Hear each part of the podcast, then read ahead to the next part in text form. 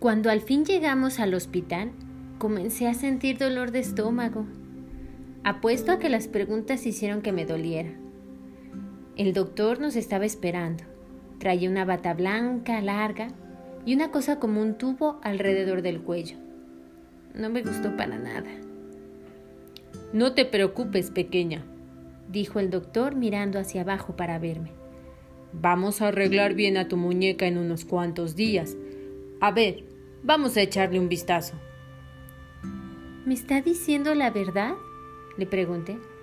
Claro, contestó el doctor. ¿Y yo cómo sé que sí es la verdad? Volví a preguntar. En cinco días lo verás por ti misma, me dijo. ¿Cinco días? ¿Frida se tiene que quedar cinco días? exclamé. Esto lleva un poco de tiempo, y voy a tener que pedir una cabeza nueva. Y en cuanto llegue aquí la cabeza, se la voy a poner. Y pasarán por lo menos cinco días, dijo el doctor mientras seguía examinando a Frida. ¿Una cabeza nueva? No, ¿le va a poner a Frida una cabeza nueva? No hay manera de arreglar esta. Mírala, está toda rota. Voy a tener que conseguir otra en la fábrica. Y ojalá que todavía tengan una igual. Se ve que esta muñeca ya tiene bastante tiempo contigo, pero bueno, el tamaño es lo que cuenta. Algunas veces la cabeza es un poquito diferente, pero eso no te importaría, ¿verdad? Y es que en ocasiones la fábrica decide cambiar la forma de los ojos o el color de la piel y la mayoría de la gente no se da cuenta de la diferencia me dijo el doctor. Yo no dije nada, solamente me le quedé viendo. ¿Qué le puedes decir a alguien que dice estas cosas? Todo lo que pude pensar fue, ¿cómo puede ser que ese señor sea doctor? Me quise salir del hospital. No le pedí permiso a nadie, simplemente me di la vuelta, me salí y me metí en el coche dejando la puerta abierta. Después me dije a mí misma, Odio los hospitales, no son nada buenos. Más tarde mis papás salieron del hospital y entraron al coche, se sentaron en los asientos delanteros. Mi papá no arrancaba el motor. Nadie decía nada. Después él salió del coche y cerró mi puerta. No estés tan triste, Sian, dijo mi mamá. Frida va a estar bien. Estoy segura de que el doctor va a encontrar una cabeza idéntica. Le hicimos ver lo importante que eso es para ti. ¿Qué es una cabeza idéntica? Pregunté. Idéntico significa lo mismo, querida. La nueva cabeza va a ser la misma cabeza, dijo mamá. No lo creo, mamá. Le dije y comencé a llorar.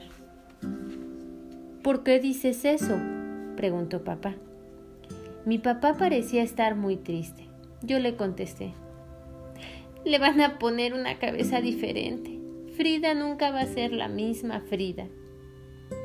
Tal vez ni te vas a dar cuenta de la diferencia en cuanto la veas, me dijo papá. Eso me hizo enojar mucho y le grité. Claro que me daré cuenta. Si tú me llevaras al hospital y regresara con una cabeza nueva, te aseguro que te darías cuenta, papá. Las situaciones son diferentes. No puedes compararte tú con tu muñeca. Tú no eres una muñeca, dijo papá. Yo no respondí. Pensé para mí misma, nunca va a entender. Papá arrancó el coche y nos fuimos a la casa. Cuando la familia llegó a la fiesta de cumpleaños, yo me fui a mi cuarto. Me quedé en mi cama por mucho, mucho rato, pensando en Frida. Más tarde mi mamá llegó y me dijo, ¿no vas a venir a la fiesta de cumpleaños de tu papá? No, le dije. ¿Por qué no, Sian? me preguntó mamá mientras me acariciaba el pelo. Porque no tengo ganas, contesté. Papá también es una persona. Piensa en cómo se va a sentir si tú no estás en la mesa cuando apague las velas de su pastel de cumpleaños, me dijo mamá. No me interesa cómo se sienta, le dije. ¿Cómo te sentirías si tu papá no viniera a tu fiesta de cumpleaños, Sian? Muy triste, mamá. Fui a la fiesta, pero en realidad no me divertí. Cinco días son mucho, hasta parecen años. Durante ese tiempo hice muchas cosas sin Frida.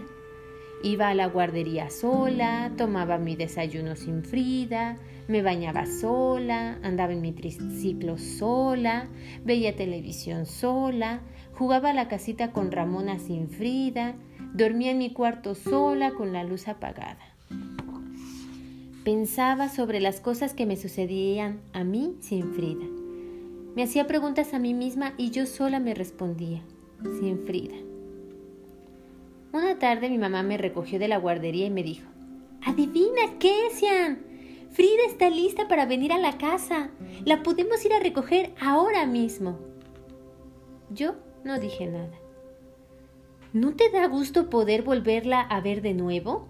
me preguntó mamá. No, contesté. ¿La quieres ir a recoger o no? me dijo. No estoy segura, le dije a mamá.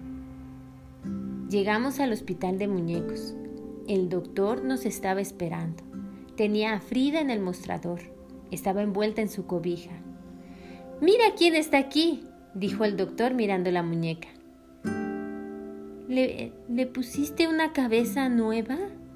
Le pregunté. Seguro que sí. Ahora está como nueva, respondió el doctor. Yo solo veía al doctor y después de que mi mamá le dio el dinero, Recogí a mi muñeca y me la llevé al coche. Llegamos a la casa, la llevé al cuarto y la puse sobre mi cama. Le quería hablar, pero no podía. Le quité la cobija y la desvestí. La vestí otra vez. La volteé de un lado al otro, mirándola con mucho cuidado. La cargué conmigo y después la puse de nuevo en la cama. Terminé envolviéndola en su cobijita. ¿Qué hago con ella? Me preguntaba a mí misma. Saqué mi sillita del closet y la puse junto a mi cómoda. Tomé a Frida en mis brazos, me subí en la silla y la coloqué sobre la cómoda. Allí permanece desde ese día envuelta en su cobija.